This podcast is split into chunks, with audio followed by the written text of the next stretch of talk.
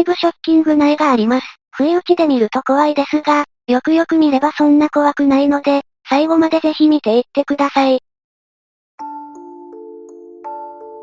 ゆっくりの、怖い話。ポストに変な手紙が入ってた。2008年9月16日、2チャンネル、VIP、自宅に変な手紙が届いたものが現れた。ポストに変な手紙が入ってた。出張から帰ってきたら、ポストに変な手紙が5通入ってた。切っても宛名もないってことは、直接入れたってことだよな。宮城県在住のようです。手紙もアップされました。可愛らしい便箋ですね。直接投函なら近所の女の子からのラブレターでしょう。文章はなし、子供のいたずらじゃないのか、どう見てもゴミです。1にラブレターが届き嫉妬する住人たち。日付とか書いてないから順番がわからないんだけど、内容から察するに、多分これが1通目だと思う。君が悪い絵も入ってた。差出人はレラちゃんというらしいです。1の名前はアサブサクトというのかな。アサブサクトーツ。俺の名前じゃない？だいたいこのアパートには4月に引っ越してきたばかりで、俺の家知ってるの両親くらい。釣りでもいいからとりあえず全部ープはしてほしい。途中で止められると気持ち悪い。何日くらい考えたネタですか？こういう釣りは嫌いじゃない？間違いなく伸びる。釣り扱いする住人たち、きっとラブレターをもらったことがないのでしょう。1枚目と思われる手紙に入ってた絵。ちょっと閲覧注意です。インパクトの強い女の子ですね。しかし背景が真っ赤なのが気になります。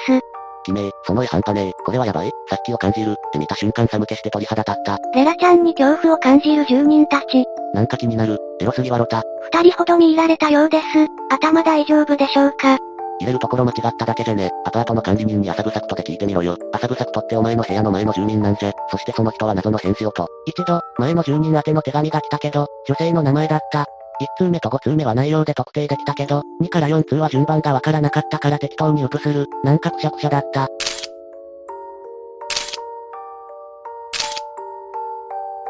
これが多分5通目、ラスト、これにも絵が入ってて、その絵に5って数字が入ってたってだけなんだけど。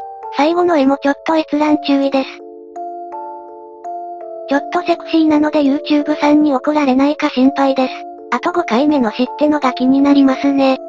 画像が上げられている間の住人たちは、トラウマになる、宮崎県かよ、俺の家に届きませんようになど書いていました。まあ文章は読んでないが愛されてんじゃね。釣りでこんなもんしこしこ用意してたらあの絵より怖いわ。自分のとこにも来ないかな。なんかこれた。正気じゃない奴も嫌がるぜ。このレラって人はまた来るのかな？何せ今日の夕方まで一週間出張だったから、帰ってきてポスト見てしっこ漏れた。漏らしたパンツープ、おっぱいウプ。幽霊やオカルトも怖いけどビッパーも怖いよね。今外で物音したからビクってなったけど、隣の人が帰ってきただけみたいだ。一度しか喋ったことないけどちょっと聞いてみようかな。隣人のポストに入れとく。自分と同じ恐怖を味合わせるんですねわかります。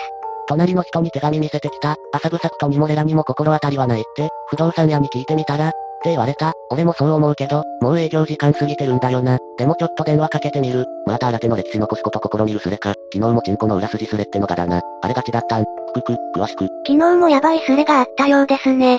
調べてみたところ、チンコの裏筋を少しずつ切っているんだがというスレがありました。興味がある人は見てください。私は怖いので見ませんが。電話一旦終わりました。不動産屋の人出たけど、俺の担当の人じゃない女の人が出た。一応、一連の流れを話したら、少々お待ちください。ちょっと聞いてみます。って言って保有。だいぶ経った後、今度は別の男の人が出て、実は同じようなことが以前もあって、その時そちらのお部屋に住んでらした方は、引っ越されたんですよ、という話をされた。結構なストーカー行為をされていたらしい。で、その時の担当も俺の担当と同じ人だから、改めてその人から連絡させますって言われた。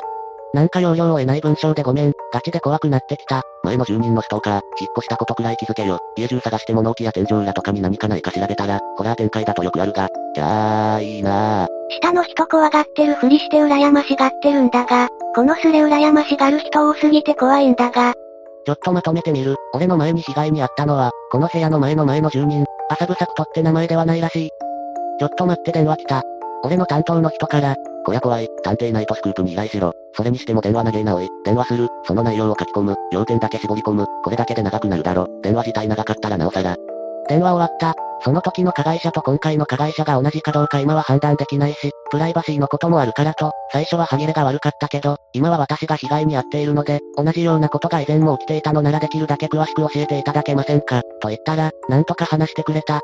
前に同じような事件があったのは4年前、意味不明な手紙が毎日ポストに入っていた。1ヶ月以上それが続いたらしいが、被害者は警察に被害届を出さなかった。というのも、被害者と加害者は知り合いだった。どういう知り合いか聞いたけど濁された。手紙攻撃の次は、加害者が被害者の部屋の前に居座ったり、被害者の在宅を狙ってピンポン攻撃やドアをどんどん叩くようになった。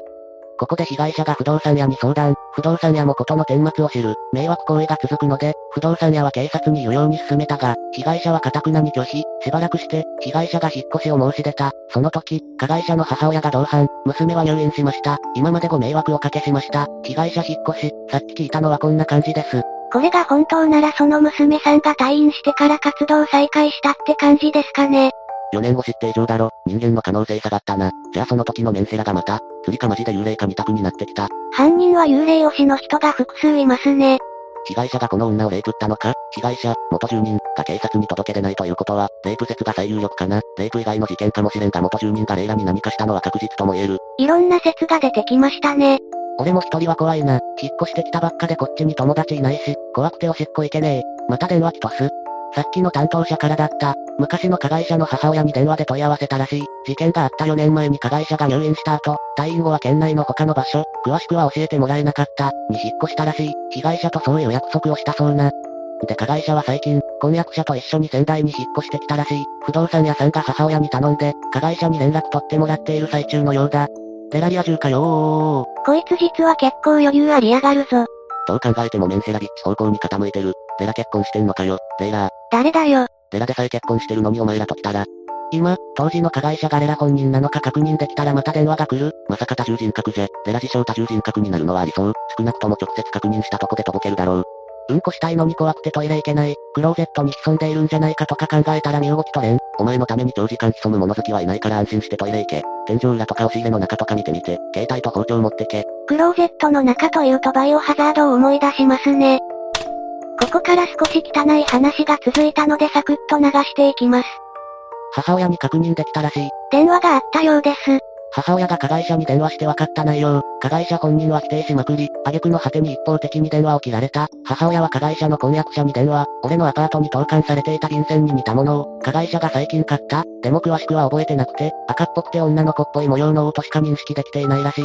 で、この母親、これから仙台に来るらしい。どこに住んでて、どれくらいかかるんだろう。不動産屋さんには、業務時間外なのに申し訳ありません。って謝った。気にしないでくださいって言われた。これ書いてたらまた電話来た。加害者いなくなって、婚約者が探してる。今電話中。都合よく電話かかりすぎ。すごい打つの早いな。お風呂入るの怖いよ一緒に入るか。もうちょっと引っ張れよ。何回わかんあるのは俺だけか。釣りを疑う人が多いのかな。電話中、母親に番号を教えてもいいですか？携帯は不動産屋さんと繋いだまま、IP フォンの番号を母親に教えた。婚約者と母親の電話が加害者に聞かれてるんじゃないかって聞いた。婚約者は別の部屋で電話したって。で今に戻ったら加害者失踪。どういうことだよ？突然困惑する1、何があったのでしょうか？ですがその前に、少し前から1の書き込みだけ抜粋しています。なぜかというと、こんな感じで1の話に興味が薄れてきています。もうすれが終わったかのように話している住人もいます。話を元に戻しましょう。どういうことだよ。母親泣いてばかりで話にならない。運転中だからって電話切るし。ごめんなさい。本当にごめんなさいね。巻き込んでしまってごめんなさい。大丈夫だって思ったんだけど。って繰り返すばっか。不動産屋さんの電話は切った業務時間外で申し訳ないし、何かあってからでは遅いですし、気になさらないでください。って言われたけど、母親とも連絡取れたので一旦切らせてもらった。何かありましたら遠慮なく連絡ください。って言われたけど、ここまでしてもらったのに申し訳ないしな。いや、もうお回りよべって、包丁かなんか武器持って今晩ミーはシャレにならんよ。釣りにマジレス、一応知り合いに来てもらった方がいいんだぜ。一応ベランダから外見たけど人はいないようだ。母親は電話繋がらない。俺もそうした方がいいと思う。一応警察に電話する。夢だったらいいのに、警察に電話しながら玄関の覗き穴見たら真っ暗になってた。それ見て怖くて泣いちゃってうまく話せないし、手が震えてる。ちょ、泣くなよ。男だろお前。やばくね。家の前に変な人がうろついてます。とか言って警察呼べよ。1のピンチに危機感が薄いですね。さらに、デラが一言、手紙なんか出してませんよ。嫌がらせじゃないですよ。恋文ですよ。偶然が重なってうまく繋がりましたね。この間、わずか1秒とは。狙ったわけじゃないってのがすごいです。こっちにまだ友達いない？鍵全部かけた。玄関のドアこする音する。玄関で携帯鳴ってる。出ないで鳴らしたまま。何の音楽だ？これ最近のわかんない。釣りであってほしい。覗き穴見たら、ドッキリ大成功って書いてあったら嬉しい。ドアどんどん、釣りだと思うが釣りすれ。釣りすれに進みました。ポストに変な手紙が入ってた。に、どうぞ。なんで釣りすれ立てるんだよ。釣りすれとか立てんな。死ねや一。釣りすれを立てたことで怒る住人たち。しかし1はなかなかやってきませんでした。1が帰ってきたのはスレがかなり進み500近くまで行った時でした。おえーと、初めて事情聴取を受けました。来たー、待っててよかったー。ドドドドドドどうだった ?1 生きてた。意外と待ってた人は結構います。釣りすれ立っててよかった。叩かれるかもしれないけどよかった。興奮して一人ではいられない。今からとても簡単にまとめます。前すれで釣りだ釣りだと言われて、意地でも、釣りならよかったのにとか言ってやんねー。って思ってた。すれ立ててくれた人セックスしよう。じゃあ詳しく書きます。ドアを擦る音、爪を立てて擦るような感じがした後、今度はドアをどんどんと叩く音に、怖くて動けずにいると、しばらくして音が止む、様子を伺っていると、ピンポンになってビクッとなった、2、3回なったが、イルスを使って警察の到着を待ちわびた。すると、〇〇さん、〇〇、隣人、です。大丈夫ですか？と叫ぶ声がした。覗き穴を見ると隣人だったので安心して出る俺。どうやら隣の部屋にもどんどん聞こえていたらしく、心配になって警察を呼んでくれたらしい。あ、俺も呼びました。じゃあもうすぐ来るね。待ってよ一緒に待ってもらうことに、その間、簡単に隣人に説明する。覗き穴を覗いたら真っ暗だった時の恐怖が蘇って思わず泣く俺、隣人が慰めてくれた。走行している間に警察が到着、隣人と一緒に簡単に状況を説明してたら、もう一台パトカーが到着、多分、隣人の通報があったからかな。で、俺だけ警察署で事情聴取を受けることに、後から来たパトカーは周辺の見回りをしてくれることに、一応さっきお世話になった不動産屋さんに連絡して、パトカーに乗り込んだ。